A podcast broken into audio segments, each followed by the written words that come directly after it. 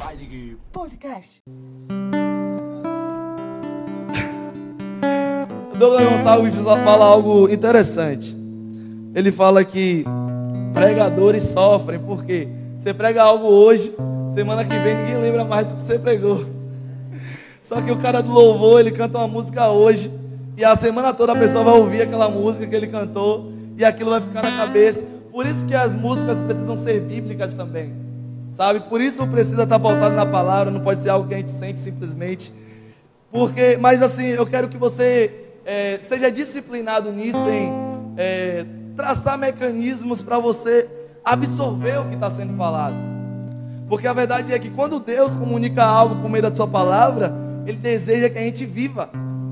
A Bíblia vai tratar como insensatez você ouvir e não praticar. Se você não lembra, é impossível você praticar.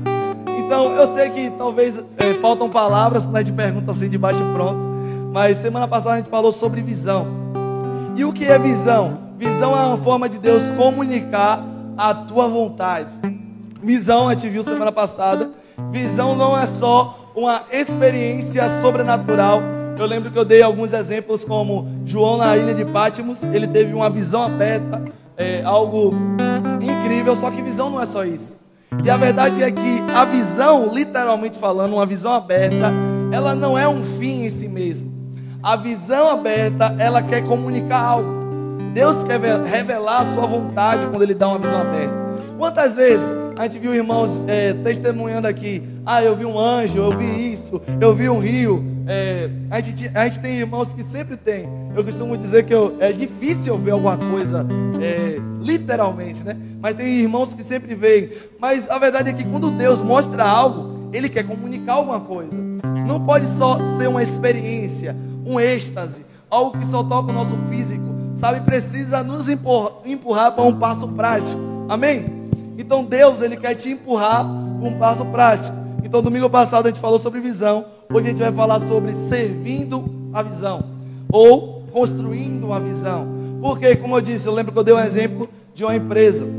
A empresa é, tem uma visão. E a, qual é o objetivo de existir a visão de uma empresa? A visão é onde aquela empresa almeja chegar. A visão é o ponto qual aquela empresa deseja se tornar. E qual é a visão de Deus para a nossa vida? É aquilo que Ele deseja que a gente se torne. E qual a visão de Deus expressa lá em Mateus 6, na oração do Pai Nosso? É que seja aqui na terra como é no céu. Agora a pergunta para a gente iniciar essa escola bíblica é: como é que eu coopero para que seja aqui na terra como é no céu? E assim, gente, algo que eu tenho sentido no meu espírito é, nesses últimos tempos é que a, o nosso evangelho não pode ser filosófico. Você tem que procurar alguma forma de praticar isso. Sabe? E a verdade é que se pratica no simples. Se pratica em algo até diário, cotidiano. Cotidiano é assim que você pratica a palavra que você recebeu, por exemplo, é, no domingo passado. Você começa a andar é, trabalhando né, no seu dia a dia, não para ganhar um dinheiro no final do mês, mas você pensa, de alguma forma, com o meu trabalho diário, eu posso cumprir a visão de Deus. Você está se relacionando no seu dia a dia com a sua esposa, com seu marido, e você pensa, existe uma promessa. A promessa é pautada em uma visão. Qual é a promessa que Deus entrega a Abraão? Que ele seria a bênção para as famílias da terra. Como eu cumpro essa visão no meu dia a dia? Você tem que se perguntar, Grazi aí, Mateus que são casados, como eu faço com que a minha casa seja bênção para as famílias da terra? Então, gente, eu quero te empurrar pelo Espírito a praticar aquilo que a gente ouve aqui. Amém? Vamos abrir lá, João 5, 19 e 20. E como se, se serve uma visão, gente? Como se cumpre uma visão? É por meio de trabalho, gente. É por meio de serviço. E a verdade é que a gente precisa começar a ver mais as coisas é, naturais como sobrenaturais. Existe uma expressão que o Dunamis usa muito e, e faz sentido para mim, que é que nós precisamos ser naturalmente sobrenaturais. Como é isso?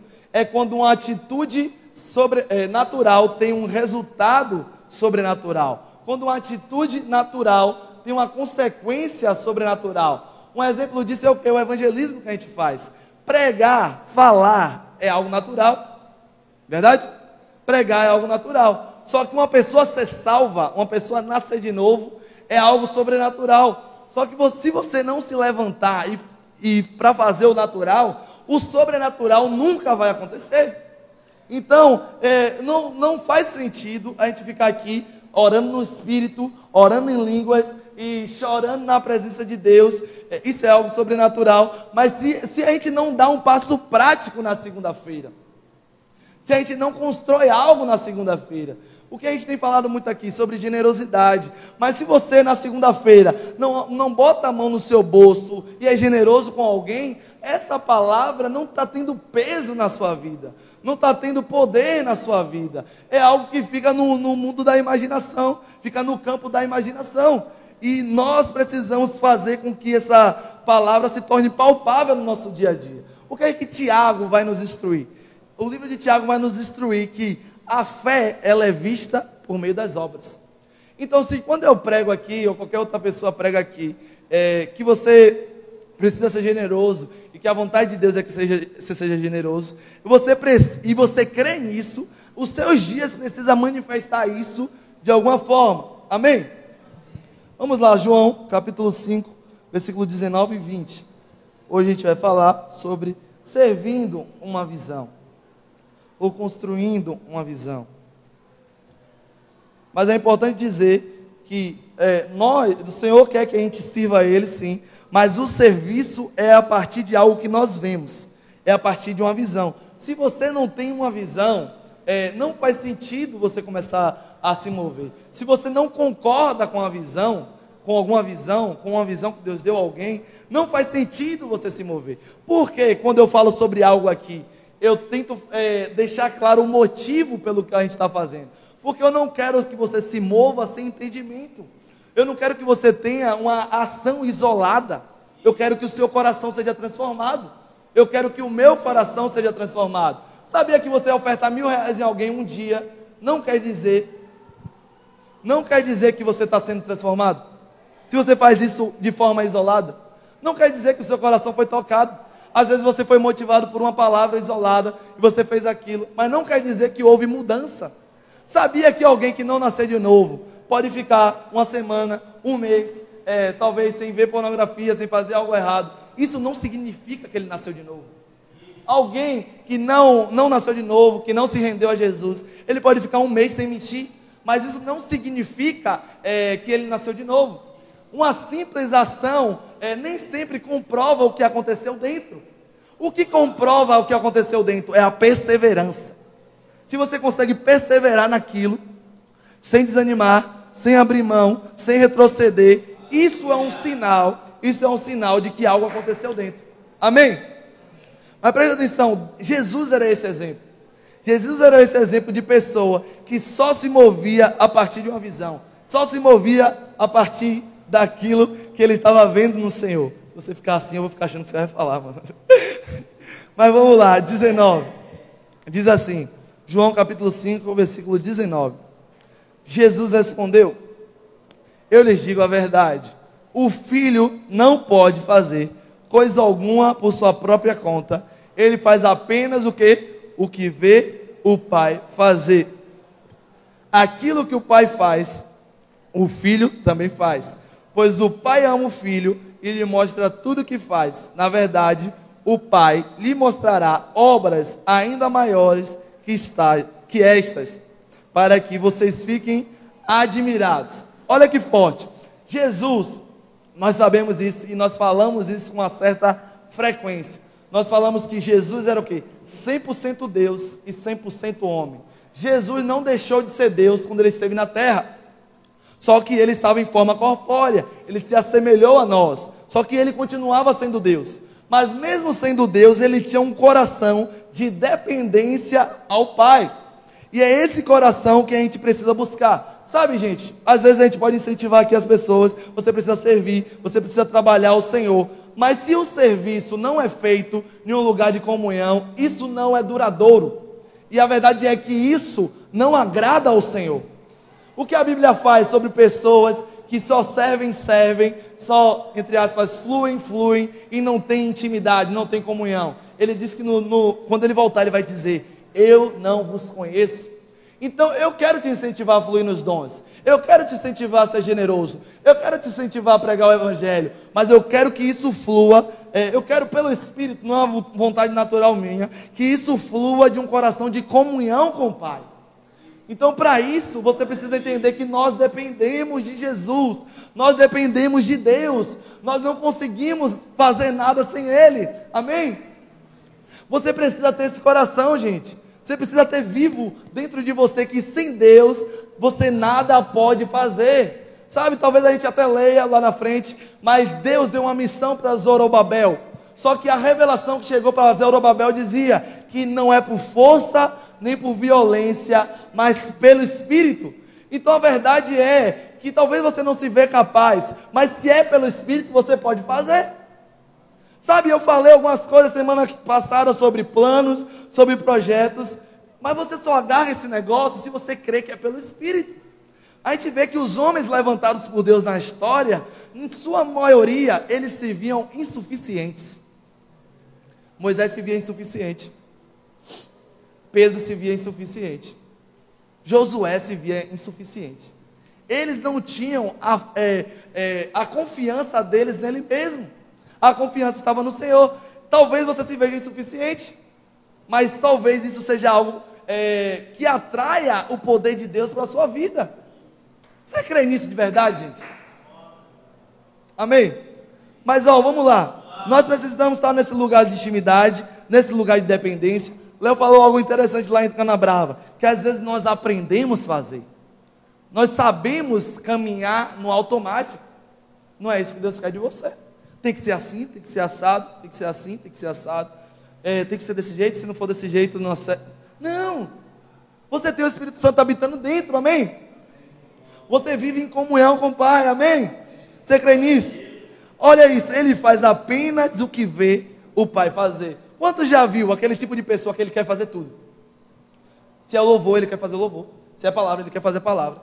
Ele quer fazer isso, ele quer fazer aquilo. Ele quer fazer administração, publicidade, fisioterapia, é, medicina, é, contábeis, tudo ao mesmo tempo. E aí toda proposta que chega para ele, ele aceita. Sabe algo que me incomoda? Toda proposta muito boa, as pessoas tendem a dizer que foi Deus. Você já parou pensar nisso? Eu já vivi isso com tantos jovens, ele chega para mim, pô, velho, Deus abriu uma porta para mim.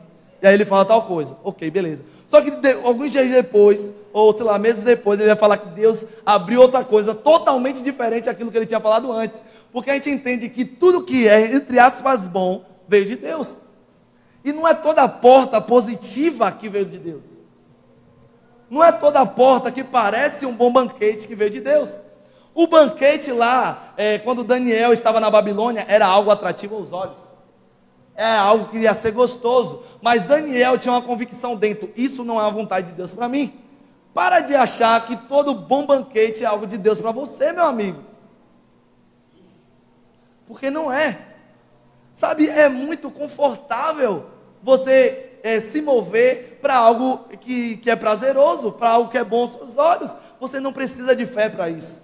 Você já percebeu que a maioria das pessoas é, que saem de uma igreja para ir para outra dizendo que foi Deus que mandou, na maioria das vezes é uma igreja maior, é uma igreja que acontecem mais coisas, que tem mais atividades. É uma igreja que ele não vai ser acompanhado de perto, então as pessoas não vão encher o saco dele. É sempre para algo maior. É algo que ele vai ser mais honrado. Porque ninguém nunca sente de Deus para ir para uma igreja no interior da Bahia com dois membros.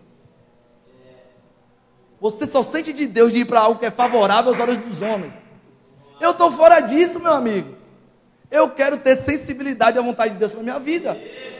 As pessoas profetizam sobre a Europa na minha vida, sobre, profetizam sobre as nações para minha vida, profetizam na sua vida. Eu tomei um susto, né? Eu senti uma direção de Deus, não foi nem na hora do culto. Eu até tinha comentado com o Léo antes, pô, eu estou sentindo de orar por pessoas que tiveram promessa para as nações, não sei o quê. Só que quando eu falei isso, eu imaginava que ia ter, sei lá, umas três pessoas. Só que quando eu falo isso, quase todo mundo que estava na sala levanta a mão, levanta a mão, porque recebeu uma promessa das nações. Ok, muito bom isso. Só que você tem uma promessa das nações. Imagina que alguém chega para você e diz: Gabriel, eu sou um pastor aqui na Europa e eu quero que você venha para cá servir. E eu vou te dar um salário de não sei quantos mil. Eu vou te dar isso, isso, isso. E aí ele, ele monta um bocado de, de, de, de coisas é, positivas para você ir. você vai ter a certeza que isso é a vontade de Deus para sua vida. Imagina se seja alguém que é pastor no Paquistão e diz: Pô, eu estou sentindo de Deus que você deve vir para cá, eu quero receber você aqui. É, só que a gente não pode garantir um salário para você, a gente está começando ainda, a gente não tem recursos, é, nem tem uma igreja ainda, a gente vai ter que evangelizar as pessoas, muitos são muçulmanos e a gente corre o risco de morrer. Muitos vão achar que isso não é a vontade de Deus para a vida dele. Então, gente, eu quero que fique claro na cabeça de vocês que a vontade de Deus não é lógica. Então você não olha para algo e pensa naturalmente, ah, isso é bom, então eu vou. Ah, esse emprego é, tem um bom salário, então é a vontade de Deus para minha vida. É, sabe, eu tenho pensado algo esses dias. Eu, eu tenho pensado, pô, velho, eu quero sair desse emprego, quero ganhar mais, isso e aquilo. Só que quando eu penso isso, me vem algo. Pô, mas aqui também é um bom campo missionário. E aí eu fico cocheando esses dois pensamentos. Isso aqui é um lugar difícil, eu não estou ganhando tanto assim como eu queria só que também é um bom campo missionário. Já tem pessoas que eu tenho um relacionamento aqui, que eu já comecei a falar de Jesus. Se eu me desconectar dessa pessoa, talvez é, eu perca de viver algo que eu viveria se eu permanecesse naquele lugar. E aí eu fico naquela, Deus, eu quero ser sensível, eu quero ganhar mais dinheiro, mas eu também quero ser sensível à tua vontade. Então, velho, tem gente que aceita grandes propostas de emprego. Um mês depois ele desvia. Tem gente que aceita grandes oportunidades. E um mês depois ele desvia. Eu nem ia falar diretamente sobre isso, mas talvez você receba alguma proposta esses dias. Não necessariamente por ser boa é de Deus. E não necessariamente por ser aparentemente ruim, é, não é de Deus. Então, o que, o que faz a gente vencer isso? Comunhão no Espírito. Sabe, gente, ninguém vai conseguir te dar uma receita de bolo. Para você ser um homem usado por Deus, você vai ter que fazer isso, você vai ter que fazer aquilo, você vai ter que aceitar essa oportunidade aqui. Não tem receita.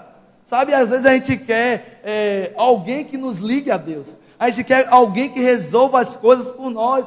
Não funciona dessa forma. Deus resolveu fazer as coisas na terra por meio de quê? Comunhão. Por meio de quê? Relacionamento. Nós precisamos nos submeter a isso. E, gente, pensa quão frustrante é para Deus. Ele está ali esperando que você se relacione para também você fazer algo, mas você quer pular para a parte do fazer algo. É como se ele tivesse aqui de braços abertos para o relacionamento e você está só perguntando: o que eu posso fazer? Eu, eu, vou falar sobre serviço hoje, parece que eu estou falando o contrário, mas eu quero falar serviço com o coração correto porque não me interessa você servir com um coração que distante de Deus, que não ora, que não lê a Bíblia, que, que não renuncia, que só faz aquilo que é agradável aos seus olhos. Sabe, lá no Éden, aquela fruta, aquela árvore que não era a vontade de Deus, era algo atraente aos olhos. Sabe, a Bíblia vai dizer que nós pecamos por três coisas: a, a vou falar no português normal, a linguagem atualizada, o desejo da carne, o desejo dos olhos e os prazeres da vida. É isso que faz você pecar. O desejo da carne, é João que vai dizer isso. O desejo da carne, o desejo dos olhos e os prazeres da vida. Se você olhar todo mundo que está em pecado, todo mundo que desviou, foi por um desses três motivos. Ou foi algo que atraiu os olhos, ou foi algo que a carne dele chamou, ou foi algo, um desejo da vida. Eu vou sair porque eu quero viver aquilo que eu quero viver. Isso fala sobre o quê? Egoísmo. Quando você abandona Jesus para viver o que você quer viver, você é um idólatra de si mesmo. Você é o seu próprio Deus. Nós precisamos ter cuidado com isso. Mas vamos voltar ao versículo. Ele diz assim, o 20: Pois o pai ama o filho e lhe mostra tudo o que faz. Na verdade, o pai lhe mostrará obras ainda maiores que estas, para que vocês fiquem admirados. Então, qual é o posicionamento do cristão? É um posicionamento de imitação. Nós simplesmente imitamos o que Deus está fazendo. Por isso que nós, quando nós estamos na nossa sala de oração, a gente sempre faz isso. Deus, o que o Senhor quer que a gente ore hoje?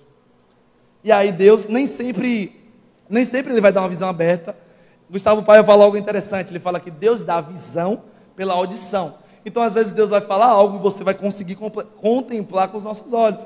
Então, Deus vai falar, é, sei lá, é, como uma sala, de, a última, uma das, não, a penúltima que a gente teve a gente teve uma impressão, Deus falando para orar sobre professores. E a gente começa a ver no Espírito professores segundo o reino de Deus, segundo a vontade de Deus, professores que levam o reino de Deus nas escolas, e a gente começa a orar a partir do que a gente está vendo. O que a gente viu? Deus quer tocar as escolas. O que a gente viu? Deus quer tocar os professores. E a gente começa a falar, cooperar com Deus a partir do que a gente viu. Mas se você não tem comunhão, você não vê. Se você não vê, você não pode construir. É irresponsável você construir sem estar vendo. Imagina, gente, é, um cego construindo algo. Um cego fisicamente. Um cego não é a pessoa mais apropriada para construir um edifício. Porque para construir algo precisa de quê? De visão. Faz sentido? E olha o que ele fala. A gente vê o que ele está fazendo. Ok, eu estou num lugar secreto, Mateus 6,6 lá. Eu começo a ver alguma coisa. E sabe, eu vejo algumas coisas sobre nós. Eu vejo Deus nos transformando em uma igreja que ora de verdade. Sabe, gente, que é uma verdade que jovens não oram tanto assim? É engraçado, mas eu, sabe o que eu quero que a gente se torne? Espero que vocês entendam. Eu, quero, eu espero que a gente se torne as irmãs do coque, com 20 e poucos anos de idade. Sabe como é a irmã do coque? Eu quero que você, com 18, 19 anos, 20, 25 anos, 18, 19 anos, poucos com 18, não, talvez Pio. Não, nem Pio, meu Deus. Nem Pio tem 18, 19 anos mais.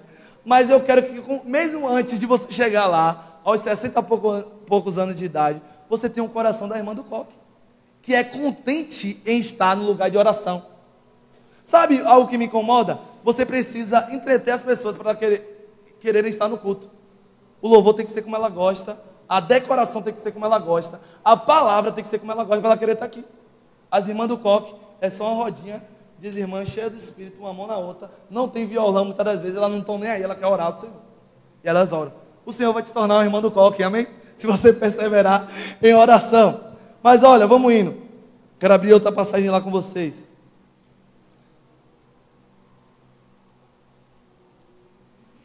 João 15, 7.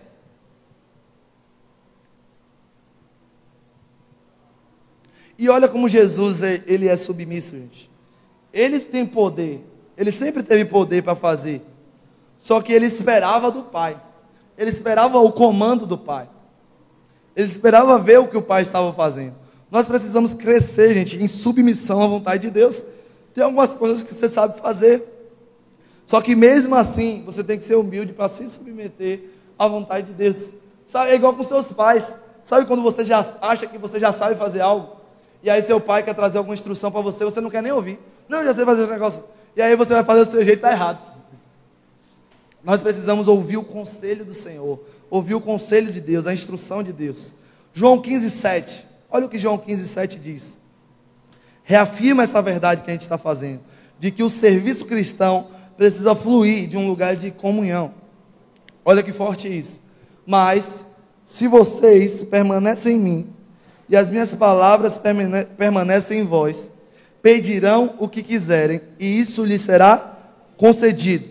Quando vocês produzem muitos frutos, trazem grande glória a meu Pai e demonstram que são meus discípulos de verdade. O que a gente está vendo nesse texto? Um bom discípulo, ele tem frutos. O que é frutos no bom português? Entre aspas, resultados. Frutos é consequência de algo que você plantou.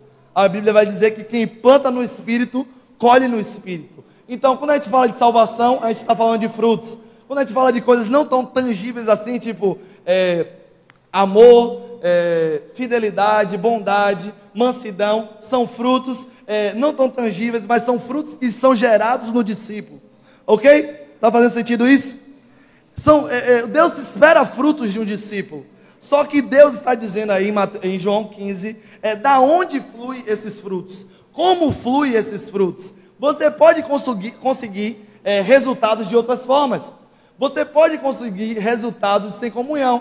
Tem gente que cria uma estratégia, ele começa a ter uma palavra convincente e as pessoas são atraídas. Sabe, gente, é, existem falsos profetas nesse tempo que as igrejas estão lotadas, que as igrejas que eles pastoreiam estão lotadas. Porque é algo que a Bíblia já tinha profetizado. Eles falam aquilo que as pessoas querem ouvir. Isso atrai multidão. Alguém vai olhar de fora e vai dizer: esse cara tem frutos, mas na verdade esse cara tem o quê? Resultado que, que é só, é, entre aspas, fruto de o quê? Uma estratégia humana, não uma estratégia de Deus. Então, números nem sempre são frutos. E números pode fluir de um lugar que não é o da comunhão. Mas não é isso que a gente quer. Amém? Mas olha o que ele fala: se vocês permanecessem em mim e as minhas palavras permanecerem em vós, pedirão o que quiserem e isso lhes será concedido. Eu quero tocar em algo. O que é gente, gente? Cadê a água que estava aqui que não botaram aqui para eu não derrubar, mas botaram em outro lugar? Amém? Você está feliz ainda? Você está animado? Você está entendendo? Você vai dar algum passo prático?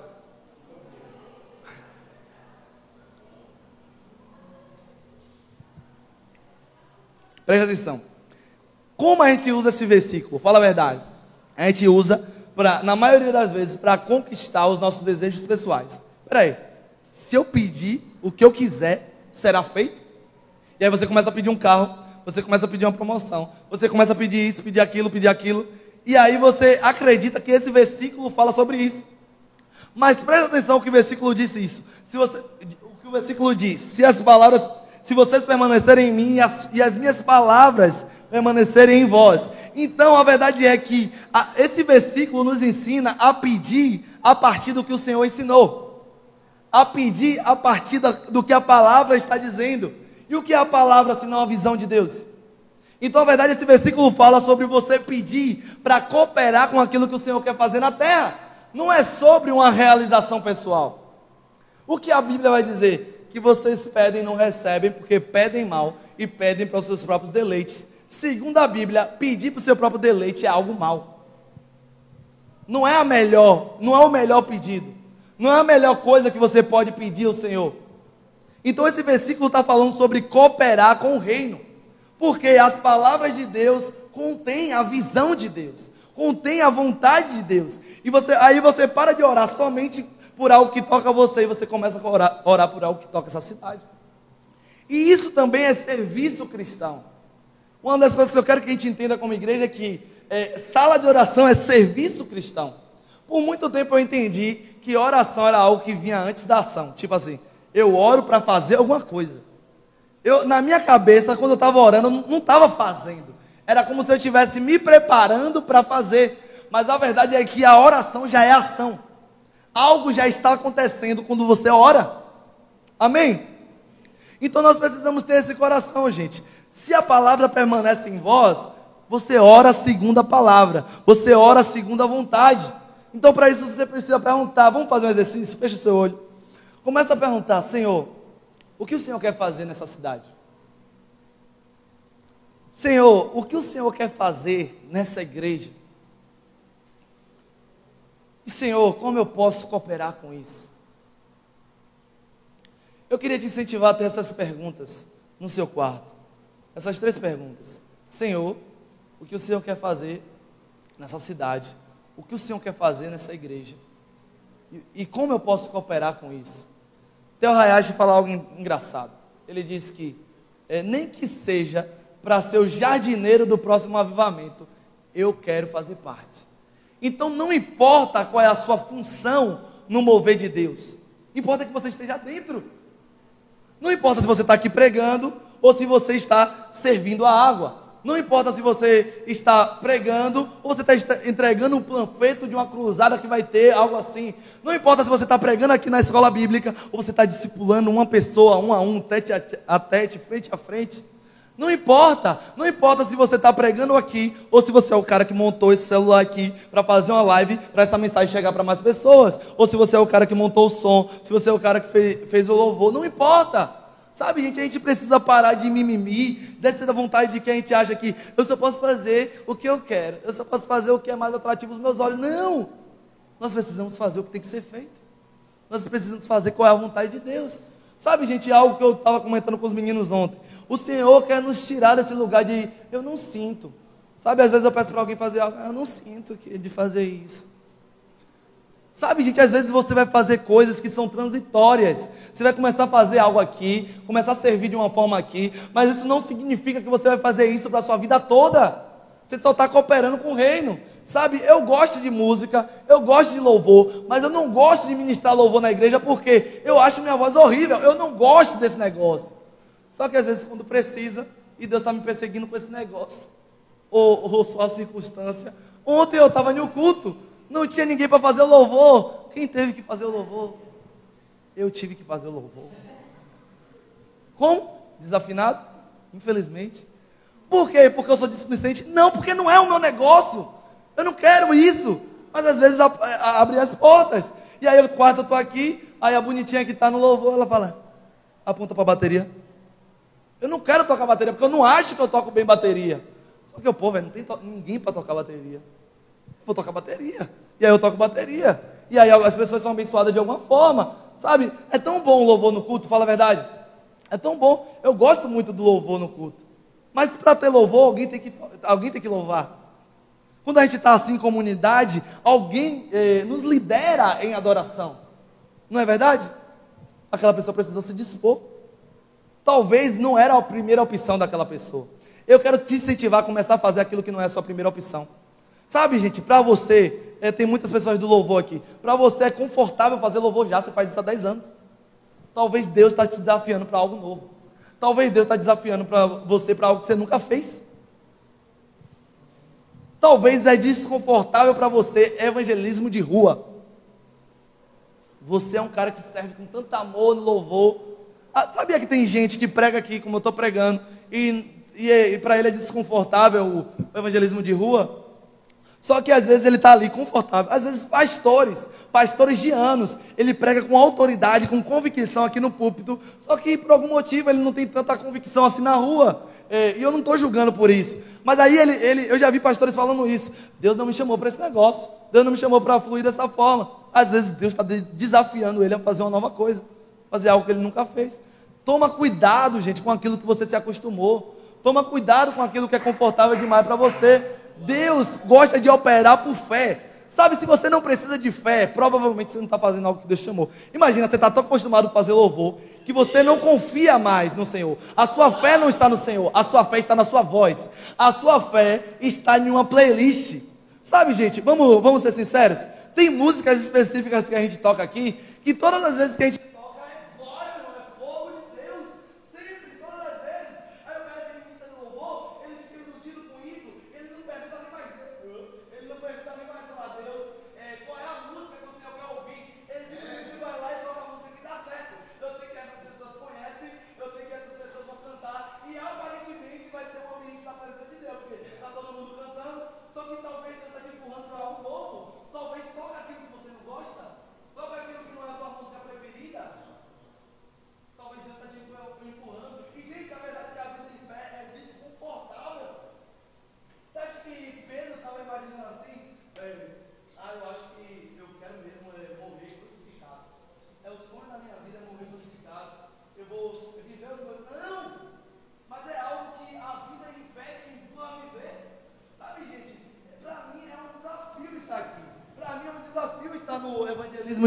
também.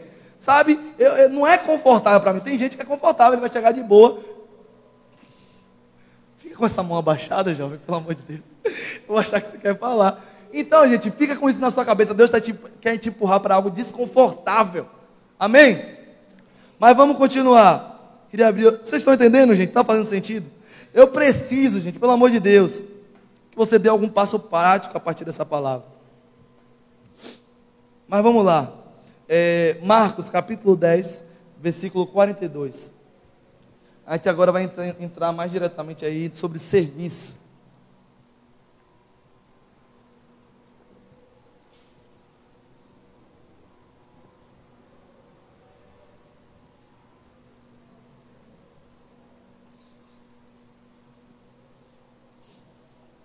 Mateus 10, ou Marcos, desculpa, gente. Marcos 10, versículo 42.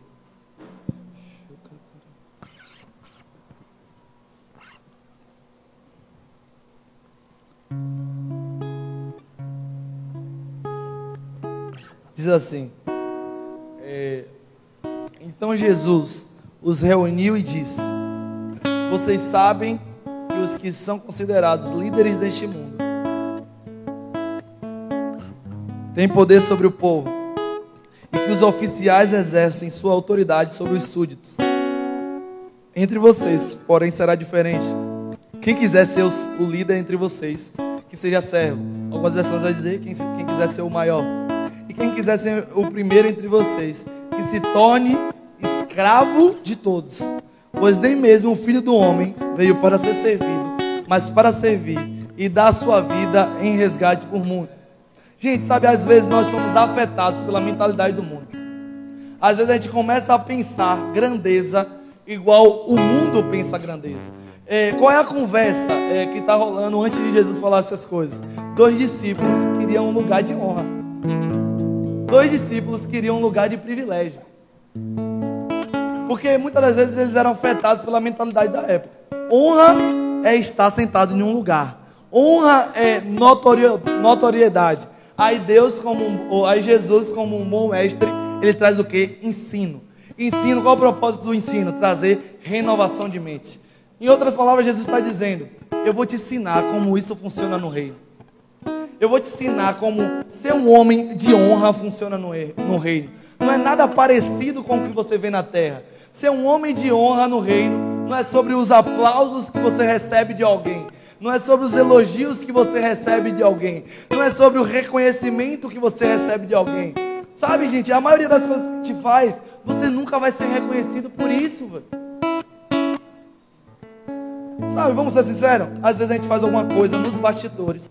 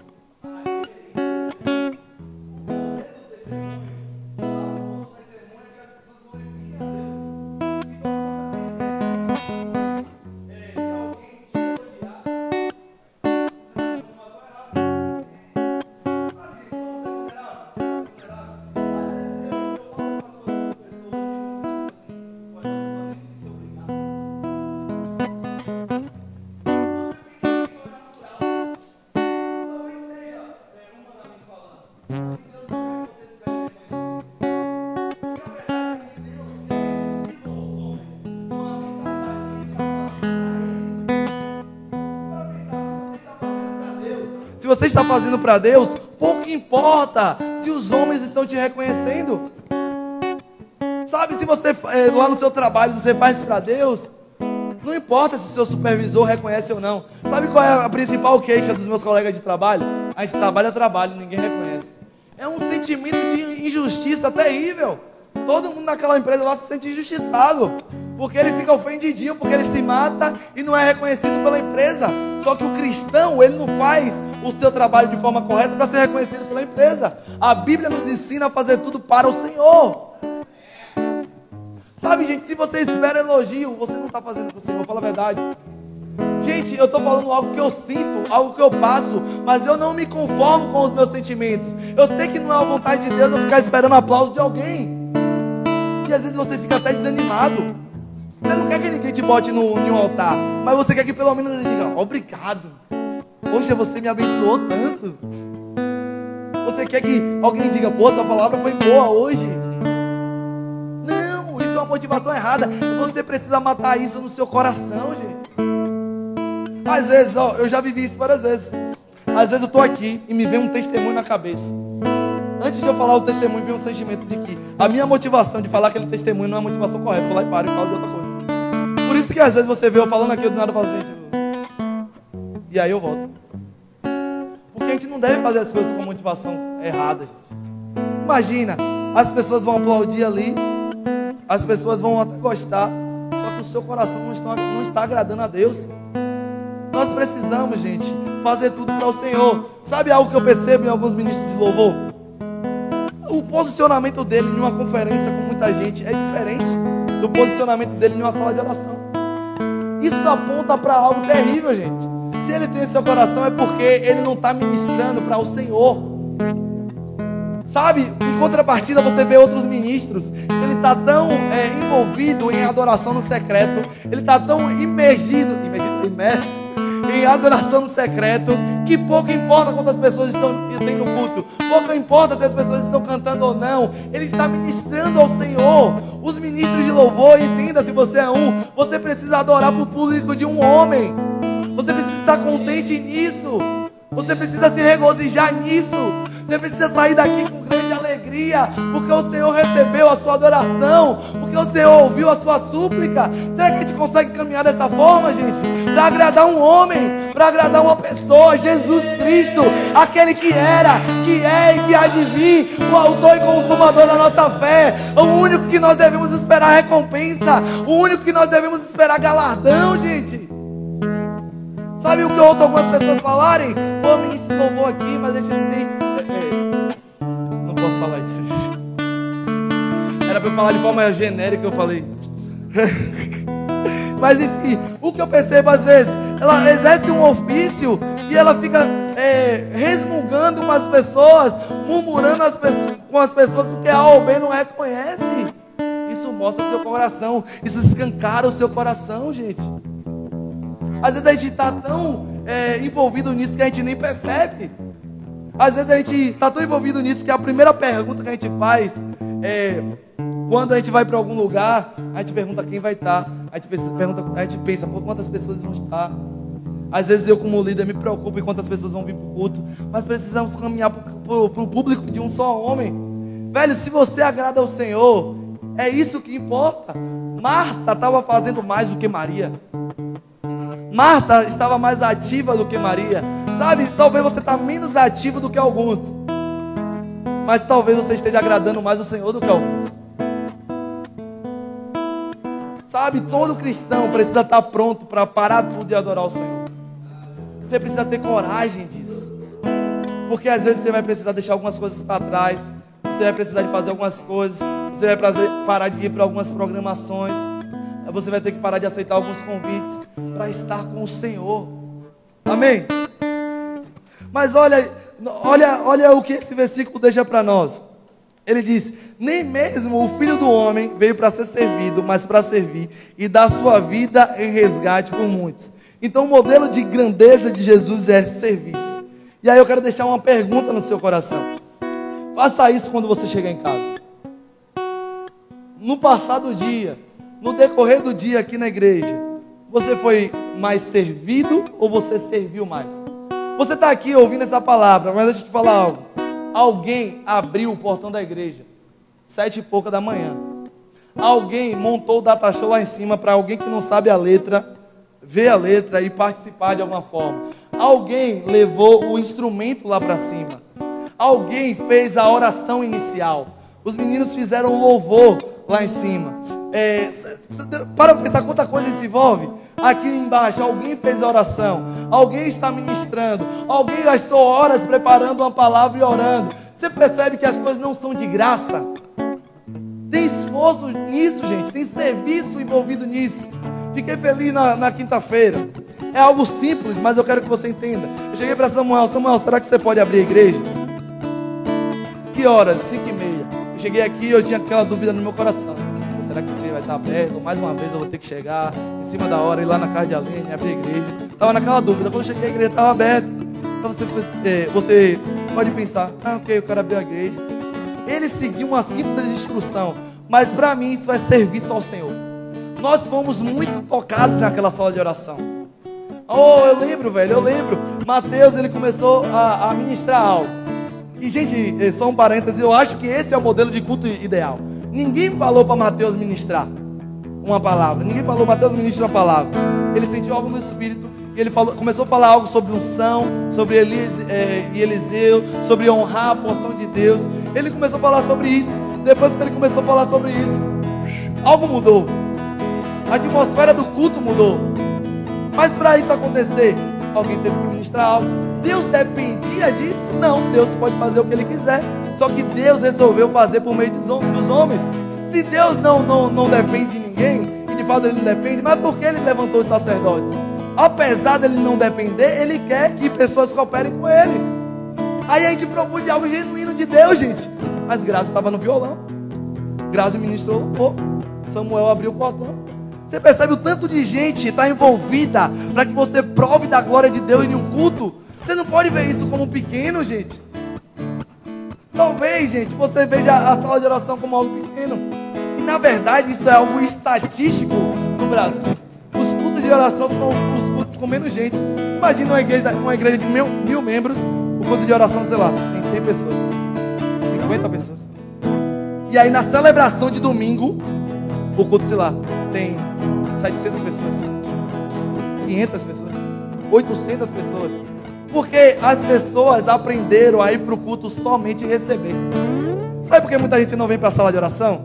Porque ele sabe que provavelmente ele vai ser convidado a participar, a orar junto, a cooperar. Você não vai ficar só aqui ouvindo. E às vezes a gente não quer cooperar, gente. A gente só quer ser alimentado. Mas esse não é o modelo de Jesus. Você veio aqui hoje. Você foi servido. Eu estou te servindo hoje. Léo te serviu quando ele subiu os instrumentos. Moisés te serviu quando ele montou o som. Sabe, Moisés fez algo. Ele, no domingo passado, ele já deixou o som montado para quinta-feira. Isso é serviço cristão, isso é serviço ao Senhor. O violão que estava sendo tocado e foi um, algo que cooperou para que a presença de Deus vinha. E coopera assim, gente. A Bíblia diz que quando Davi tocava, espíritos imundos eram expulsos, instrumentos de corda, instrumentos cooperam para a manifestação da presença de Deus. Não tem como você negar isso, mas para o instrumento estar tá pronto aqui, alguém tem que colocar precisa querer ser esse alguém. Você precisa querer ser essa pessoa. Você precisa perguntar para alguém como eu posso servir. Você já viu aquele, aqueles mercados que tem a pessoa que trabalha tem escrito atrás, como eu posso te ajudar? Seja essa pessoa que tem escrito na sua testa, como eu posso ajudar, como eu posso participar, como eu posso cooperar. Você não pode ficar de fora do que Deus está fazendo. Se alegre no pouco, gente se alegre a participar, abrindo um portão. Agora a gente vai precisar. É, provavelmente Samuel não vai mais poder abrir antes. Eu só consigo chegar em cima da hora porque do trabalho. Será que tem alguém que está disponível para abrir umas 5 e meia igreja e fazer parte do que Deus está fazendo na terra? Para que a gente não atrase e tenha que fazer o culto de forma mais corrida, para não acabar tarde, porque é deserto, para as pessoas irem para casa em paz e segurança? Será que alguém pode ser fiel ao horário? Só que a gente acha que essas coisas são besteiras. Já é cultural em ministro de louvor chegar atrasado. Não aqui, amém? É cultural. É, no podcast que a gente assiste, a gente até viu é, Alexandre Aposan falando que o ensaio era duas horas, o baterista chegava na hora do culto, meu amigo. Estava lá, os outros ministros estavam lá, ensaiando, fazendo isso aquilo, o baterista chegava na hora do culto. Isso é uma tremenda falta de respeito, gente. O serviço, quando você entende serviço, quando você entende que você faz tudo para a glória de Deus, isso para de ser besteira para você. Amém? Não é besteira chegar no horário, gente. Não é besteira arrumar essas cadeiras para que alguém sente e prove demais do, mais do Senhor. Não é besteira é, limpar esse chão. Sabe, algumas semanas atrás a gente estava na limpeza da igreja. Eu acho um absurdo você ter anos aqui e nunca ter vindo para uma limpeza se você pode vir. Se você, tá, se você não trabalha é, sábado de manhã. Como assim? Você não trabalha, você está em casa, você não vem? Como assim, gente? Sabe, e aí essa palavra, serviço, foi até bom falar disso que eu lembrei. Essa palavra serviço no original fala sobre você ser um, um doméstico. Uma das definições é ser alguém que serve é, braçalmente mesmo. Tem uma conotação ministerial, sim, que Jesus né, curava, ensinava, mas também tem uma, uma conotação como servir às mesas. É a mesma palavra usada lá em Atos 6, quando se levantam homens para servir às mesas. O mesmo serviço utilizado aqui nessa passagem é quando Deus levantou, é, os apóstolos lá levantaram, né? Pessoas para simplesmente servir as mesas das cestas básicas para as viúvas helênicas. O mesmo serviço. Então, o homem que prega a palavra, o homem que evangeliza, o homem que ora, o homem que ministra louvor, é igual importante o homem que abre a igreja, o homem que arruma essas cadeiras. Você precisa querer participar do que Deus está fazendo aqui. Sabe a cadeira que você vai limpar, alguém vai sentar para provar de Deus, meu amigo. Você vai cooperar com a comunhão. Qual é a marca da Santa Ceia? Comunhão. A marca da Santa Ceia é comunhão com Deus e comunhão uns com os outros. Imagina você cooperar para que pessoas vivam comunhão. Você quer estar junto comigo na ceia e você não, tá, não quer estar junto comigo limpando uma cadeira? Como assim? Você quer estar junto comigo na ceia que está uma multidão aqui, a gente sabe como é. Você não quer estar junto comigo numa sala de oração onde é eu, eu e você muitas das vezes? Eu já fiz sala de oração eu e Eise. Eu já fiz sala de oração eu, Eise e Moisés. Eu já fiz culto jovem eu, Eise e Moisés. E eu creio que isso é relevante. Sabe, eu creio que você perseverar até o fim é relevante. Você não desistir. Todo mundo desistiu de vir para o culto. Você está aqui. Eu me sinto privilegiado. Eu, na verdade, agradeço pela misericórdia de Deus de ter me dado graça para perseverar nisso. É um privilégio, gente. Porque se você persevera, não é mérito seu, é graça de Deus. Pode ter certeza, se você é crente até hoje, é graça de Deus manifestando na sua vida. Por sua vontade, você não era mais crente, não, meu amigo. Você tinha desviado ó, há mil anos. Você estava vivendo para o seu prazer. Só que Deus está manifestando a sua graça. Por isso você está aqui. Você precisa ser grato por isso. E honrar Ele com o seu serviço, com a sua entrega, com a sua devoção, pelo amor de Deus. Sabe, Kaique chegou um, dia desse. Ele já foi para o mercado comprar cesta básica. Tá vendo que não é sobre quem está na frente? É sobre disposição de coração, meu amigo. O cara não tem o mesmo com a gente, já participou disso. E você, muitas das vezes, nunca se interessou de fazer parte. Como assim? Isso é reino de Deus, gente. Você precisa, você acha que é natural? Você acha que isso não muda a vida de alguém? Os caras provam aí, ó. Como as irmãs saíram daqui quase chora. Que a irmã veio, a irmã veio pegar a cesta básica. Você chorou? Chegou a chorar? Chegou, não. A irmã veio buscar a cesta básica e ela começou a glorificar Deus, chorar, não foi? Na nossa frente, porque recebeu uma. Mano, você, você está entendendo que uma cesta básica pode levar alguém a glorificar a Deus? Alguém entender o favor do Senhor na vida dela? Ah, é só alimento. Assim é só alimento. Isso é reino de Deus. Isso é vontade de Deus. Só que tem gente que eu estou falando, talvez ele fala, amanhã ele não faz nada. Mês que vem a gente vai para o mercado de novo. E aí ele não vai se candidatar de novo. Semana que vem vai ter sala de oração de novo. Ele não vai estar aqui de novo. Semana que vem vai ter escola bíblica de novo. Ele vai achar que tudo é melhor do que ir para a escola bíblica. Ele não vai estar aqui de novo. Só que você precisa ser um remanescente, gente. Não espere ser multidão. Não espere ser multidão. Se você for multidão, na maioria das vezes você vai estar fazendo algo contrário à vontade de Deus. Porque é, é assim, gente. Deus espera os remanescentes. Deus levanta um diferencial. Geralmente a maioria vai estar fazendo o que é errado. Você precisa ser um diferencial. Valorize o que ninguém valoriza. Valorize os pequenos começos. Vamos ver algo sobre isso. Zacarias. Zacarias capítulo 4, versículo 10.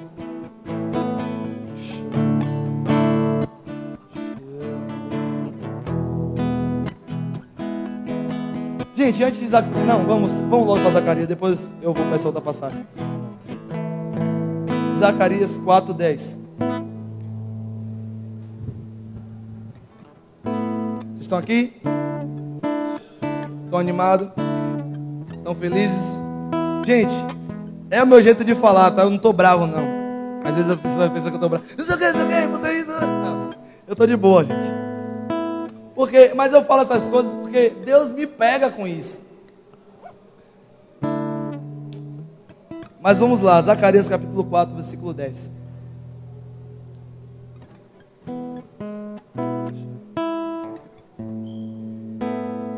Olha que fala: Não desprezem os começos humildes, pois o Senhor se alegra ao ver a obra começar, ao ver o prumo na mão de Zorobabel. As sete. Não, essa parte não, mas vamos ler de novo até aí. Não desprezem os começos humildes, pois o Senhor se alegra ao ver a obra começar ao ver o prumo na mão de Zorobabel. Qual era a missão de Deus para Zorobabel? Liderar a reconstrução do templo. Só que qual é o alerta que Deus dá? Não desprezem os, os pequenos começos. Porque a maioria das pessoas, elas desprezam os pequenos começos.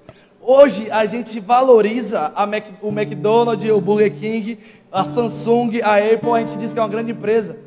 Só que quem estava lá no começo? Quem estava lá na garagem? Hoje, sei lá, talvez tenha milhares de funcionários. Na garagem era três. No Facebook a gente sabe, né, com o Mark Zuckerberg lá era quatro pessoas em uma garagem, construindo algo que ia tocar o mundo. Estou falando de algo natural para você entender. Os, primeiros, os pequenos começos não são atraentes. E aí ele tenta vender para uma pessoa o projeto, e as pessoas nem dão atenção. Ai, maluco, você é só um sonhador. E, as, e aí ele tenta vender para outra pessoa e ninguém dá atenção. Pequeno começo, não consegue ver. Para honrar o pequeno começo, precisa ter visão espiritual, meu amigo. Porque você está aqui, você não está vendo nada, só que seus olhos estão lá na frente. Seus olhos estão na consumação da vontade de Deus. E sabe, gente, eu repito isso aqui porque é uma verdade. E não é algo que eu estou usando uma figura. Eu vejo literalmente isso. Quando eu estou nas salas de oração, principalmente, eu me vejo com aqueles capacetes de construção civil. Sabe como é? Esse capacete de construção civil. E eu me vejo com uma pá na mão. Eu me vejo com uma enxada na mão. É isso que eu estou fazendo. Estou construindo algo para o Senhor juntamente com meus irmãos. construindo. E aí um dia foi, foi o irmão lá que, que deixou de se matar. É, semana passada teve um irmão que reconciliou com Cristo. Quantos viram? Viram? O irmão reconciliou com Cristo. Uau, do nada! Ele brotou na igreja e reconciliou com Cristo, do nada. Quantas vezes a gente orou por salvação? Quantas, gente, quantas vezes a gente orou especificamente por reconciliação? Filhos pródigos voltando a casa. Do nada, meu amigo. Aí, quem vê o cara aceitando Jesus, ele se alegra.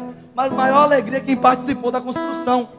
E eu não estou falando sobre eu que estava pregando lá. Eu estou falando sobre os meus irmãos que estavam aqui orando muito tempo antes. Essa é, semana retrasada, os meninos foram visitar uma viúva. Do nada a gente conheceu uma viúva um evangelismo e começou a ajudar ela e abençoar ela. Do nada. Quantas vezes a gente orou que a gente seria a bênção para órfãos e viúvas?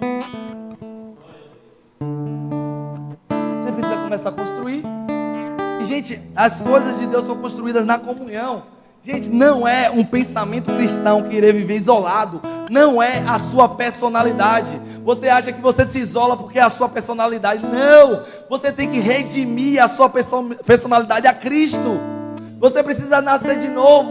Você precisa ser aperfeiçoado nisso. Não importa se você é tímido ou extrovertido. Você precisa dar passos em direção à comunhão. Simplesmente porque é a vontade de Deus. Eu falo aqui sempre, gente, eu não sou muito de conversa, não gosto muito, eu não gosto muito de abrir a minha vida, mas eu percebi que nós não provamos algo de Deus sem profunda comunhão.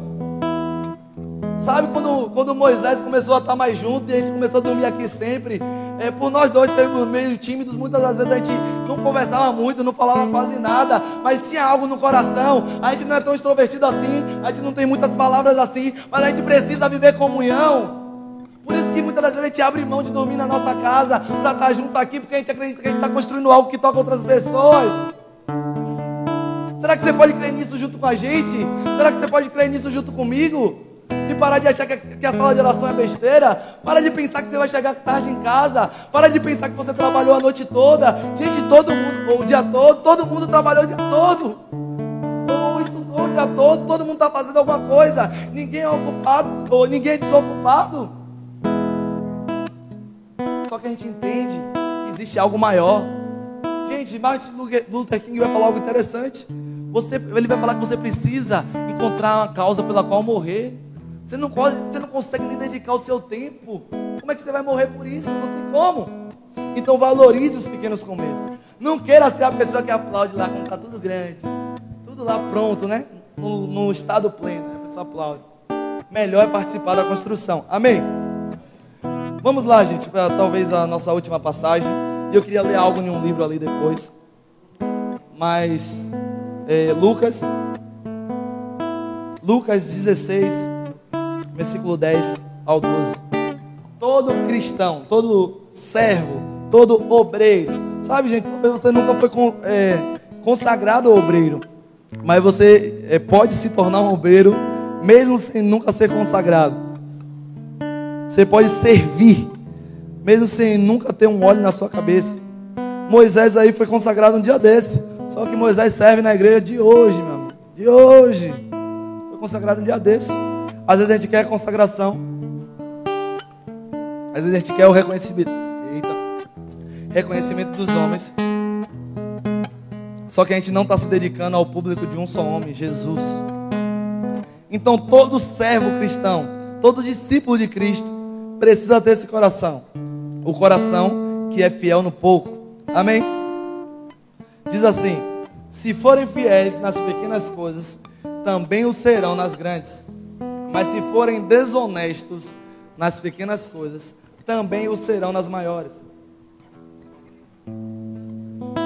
E se vocês não são confiáveis ao lidar com a riqueza injusta deste mundo, quem lhes confiará a verdadeira riqueza? E se não são fiéis com os bens dos outros, porque alguém lhes confiaria o que é de vocês? É um princípio cristão ser fiel no pouco, gente. Não ache que Deus vai colocar algo grande em sua mão se você não, fiel, não for fiel no pouco. Não é a matemática de Deus. Não é a forma que Deus trabalha. Porque na verdade, gente, é irresponsabilidade dar algo grande para quem não é fiel no pouco. Ele também não vai ser fiel no muito. E eu usei, acho que isso como exemplo semana passada, eu vou usar de novo. A pessoa que ganha mil reais e não dá o dízimo, a gente sabe que é um princípio cristão, é, alguém vai ensinar de forma errada, mas é algo da lei. Veio, algo, veio antes da lei o dízimo, é um princípio cristão. E aí o cara ganha mil reais, ele não consegue dar o dízimo. Quando ele ganhar 10 mil reais, ele não vai dar esse dízimo nem a pau. De jeito nenhum. Não aprendeu a ser fiel no pouco. Mil reais ainda foi alto. Não dá o dízimo de 50 reais. Nunca vai dar o dízimo de mil reais. Nunca vai dar o dízimo de 10 mil reais. Porque no seu coração existe o que? Avareza. No mínimo existe falta de confiança no Senhor. Eu não vou dar o dízimo porque vai faltar para mim. Eu não vou dar o dízimo porque eu não vou conseguir pagar isso, isso, isso, isso. Se a sua confiança está no Senhor, se a sua provisão está no Senhor, você cumpre os princípios sem se preocupar com isso. Amém? E às vezes a gente quer a coisa grande, gente. Às vezes a gente quer o destino final, mas a gente não consegue ser fiel no pouco. E falando de forma prática, eu quero te incentivar a ser fiel no pouco. Deus pode apresentar coisas a vocês nesses dias, coisas pequenas. Sabe, gente, sabe uma das coisas que mais me dá prazer?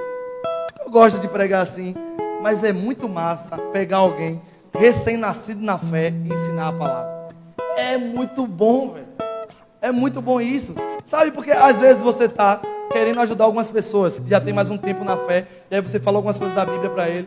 Ele não valoriza aquilo que você está falando, porque ele está muito cheio de si. Mas isso é um erro seu, porque você não está você não tá procurando quem precisa. A Bíblia, a Bíblia diz que Jesus veio para os doentes, ou seja, ele veio para quem precisa dele, para quem reconhece que existe uma falta. Às vezes seu irmão que cresceu com você aqui na igreja, ele acha que não precisa do que você carrega. Mas eu tenho certeza que tem vários lá na rua que entendem que precisa do que você carrega. E vai dar valor para aquilo que você fala. Então para de ficar de mimimi que ninguém te valoriza. E começa a falar com quem precisa. Com quem entende que precisa.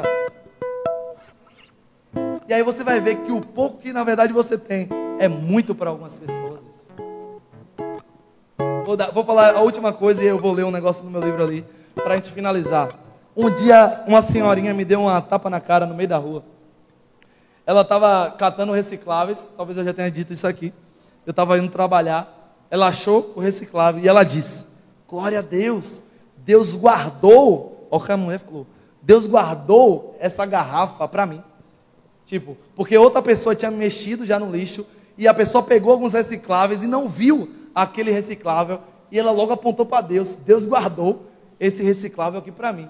Ela deu graças a Deus a isso. Ela foi é, grata no pouco. Você consegue ser grato no pouco, gente? Você consegue ser grato sem ter tudo que você tem? Aquela mulher foi um tapa na minha cara. Eu, meu Deus, velho. Deus faz tanta coisa por mim, provei de tantas formas e às vezes não, não sou tão grato assim. E a mulher viu o favor de Deus. Tem gente que é curado, curado. De, uma vez a gente orou por um cara no meio da rua ele foi milagrosamente curado. E aí eu pergunto, foi algo bizarro. Ele foi, eu perguntei se ele queria aceitar Jesus. Ele disse que não queria aceitar Jesus, não. Ele acabou de provar um milagre. Para mim, gente, minha cabeça, quando eu, uma pessoa prova ali na hora uma cura física e ela não quer se render a Jesus, meu amigo. Como é isso? A pessoa recebeu a cura, mas foi embora com o maior problema da vida dela. Qual é o maior problema da vida dela? Está distante de Deus. Mas eu quero ler algo para você. Oi? Multidão que pede sinal. Deus é melhor do que os, os sinais dele, gente. A pessoa de Jesus é mais preciosa do que os sinais. E eu queria ler algo para você nesse livro. Eu, né, quando eu é, percebi no Senhor que eu tinha que falar sobre serviço, eu me lembrei desse livro e eu comecei a folhear ele. E eu queria ler algo para vocês. Para que você seja é, empurrado desse lugar de que você só tem que fazer desse, o que você gosta, o que é confortável a você. Gente, você precisa estar servindo. Faça a reflexão que eu falei quando chegar em casa. É, pergunte se no seu dia você serviu mais ou foi servido.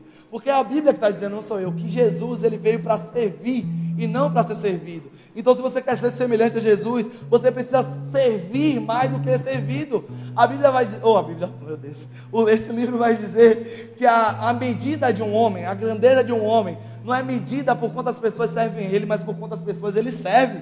Isso é muito forte. Mas olha o que diz esse livro. Diz assim: o professor, presta atenção, o professor de, de seminário, Leonardo, está escrito um nome em inglês, né? Leonardo, não sei o que, não sei o que. Aí eu falei, eu, abra, eu abrasileirei.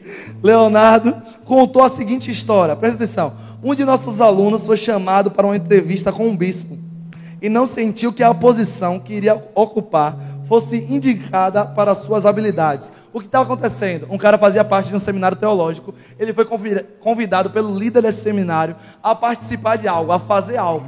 E ele achou que aquela posição não era suficiente para ele. Ele achou que a posição era menor do que a habilidade que ele carregava. Na cabeça dele, ele merecia algo maior. Só que aí ele diz assim: Eu ouvi reclamando a respeito disso para outro aluno, e este respondeu: Você sabe, o mundo é um lugar melhor, porque Michelangelo não disse, eu não pinto tetos. Michelangelo é um pintor que ele pintava tetos. O mundo é um lugar melhor, o mundo provou da arte, porque esse cara aceitou fazer o que tinha que ser feito. Mas aí ele dá alguns exemplos bíblicos. O mundo é um lugar melhor porque Raabe não disse, eu não gosto de espiões inimigos. O mundo é um lugar melhor porque Ruth não disse, eu não gosto de sogras. O mundo é um lugar melhor porque Samuel não disse, eu não gosto das madrugadas. Imagina, quando Deus chamou Samuel, ele disse, está tarde demais, está de madrugada, eu não vou levantar. O mundo é um lugar melhor porque Davi não disse, eu não gosto da ideia de enfrentar gigantes. O mundo é um lugar melhor porque Pedro não disse, eu não gosto de gentios. O mundo é um lugar melhor porque João não disse, eu não gosto de desertos. O mundo é um lugar melhor porque Maria não disse: Eu não gosto da ideia de virgens dando a luz. O mundo é um lugar melhor porque Paulo não disse: Eu não gosto de cartas. Se Paulo dissesse: Eu não gosto de cartas, boa parte do Novo Testamento você não teria acesso. A gente sabe que Deus é soberano e ia levantar outra pessoa. Mas, sabe o tanto de que o mundo perde porque você diz: Ah, eu não gosto tanto desse negócio. Esse negócio não é tão agradável. E continuar falando, falta dois só. O mundo é um lugar melhor, porque Jesus não disse: Eu não gosto da ideia de ir para a cruz. O mundo será um lugar melhor se eu e você não dissermos: Eu não gosto. Às vezes Deus estava apresentando algumas coisas a você, te dando algumas oportunidades de servir, e a resposta que você tem é: Eu não gosto desse negócio. Esse negócio não me atrai. Eu não nasci para esse negócio. Eu quero te incentivar a fazer o que tem que ser feito. Eu quero te incentivar a aproveitar a oportunidade que o Senhor está te dando Gente, alguém que está na liderança de algo, ele podia chamar muitas pessoas para fazer algo. Ele escolheu chamar você. Sabe, a primeira vez que eu preguei, alguns anos atrás, num culto na rua, Gessé, o líder do movimento na época, um, líder, um movimento de rua, né, um culto de, na rua que ele fazia, ele tinha muito mais amigos preparados. Ele escolheu botar um adolescente para pregar no meio de um culto, tremendo e chorando, não da presença de Deus, chorando de nervoso. Talvez algumas pessoas foram abençoadas pela, pelas mensagens que eu trouxe. Porque naquele dia, mesmo sem confiar nem um pouco, eu disse sim. Mesmo na minha cabeça, eu sabe como eu saí de lá naquele dia? Passei vergonha nesse negócio. Porque eu sabia, não era a presença de Deus, era só nervoso. Tremendo horrores. Fui inventar de falar para algumas pessoas, leva, alguns amigos levaram, logo no dia, eu não queria que ninguém fosse, levaram amigos para ver lá. Eu saí de lá sim, mas porque eu dei aquele passo, um medo, talvez, entre aspas, foi quebrado, porque ainda existe algum medo, mas esse medo não me para. Deus quer quebrar algumas coisas em você. Ele quer quebrar a sua timidez, para levar você a fazer algo novo. Amém? Fica de pé, vamos orar algo nesse sentido. Aleluia, Jesus. Gente, por favor, dá algum passo prático a partir dessa palavra. E sabe, gente, às vezes você não vai ser o líder de uma visão. Sabe, é, Pedro, antes de Jesus morrer, ele não era o líder da visão. Jesus era o líder da visão. Depois de Jesus morrer, ele se tornou o líder da visão. Ele continuou é, estabelecendo a vontade de Deus na terra. Ele se tornou o líder da igreja. Mas antes ele era, entre aspas, mais um entre os doze. Talvez hoje você se veja como mais um na multidão. Mas você pode ser aquele que vai pegar o bastão e vai continuar a fazer aquilo que Deus comunicou. E, gente, eu não estou começando nada novo. Essa rede aqui ó, já existe há anos e anos e anos. Nayara é uma prova disso, que muitos anos atrás já estava aqui. Eu não estou fazendo nada novo. Estou continuando algo que alguém já começou lá atrás. Amém? Você pode ser essa pessoa. Feche seus olhos. Faça sua oração a Deus. Feche seus olhos. Ore, gente, com sinceridade. Para que não seja mais uma oração. Lembra o que eu disse semana passada? Que você tem que ser uma resposta da sua oração. Leve as, leve as suas palavras a sério, gente. Aquilo que a gente fala em cultos como esse não pode ser uma empolgação, não pode ser algo da boca para fora, precisa transformar a sua vida de alguma forma. Vamos gastar um tempo nisso, gente. Semana passada a gente impôs as mãos, a gente orou especificamente, mas hoje eu acredito que você deve fazer a sua oração. Gaste um tempo nisso. Talvez se arrependa de alguns posicionamentos. Talvez se comprometa a se posicionar em algumas coisas.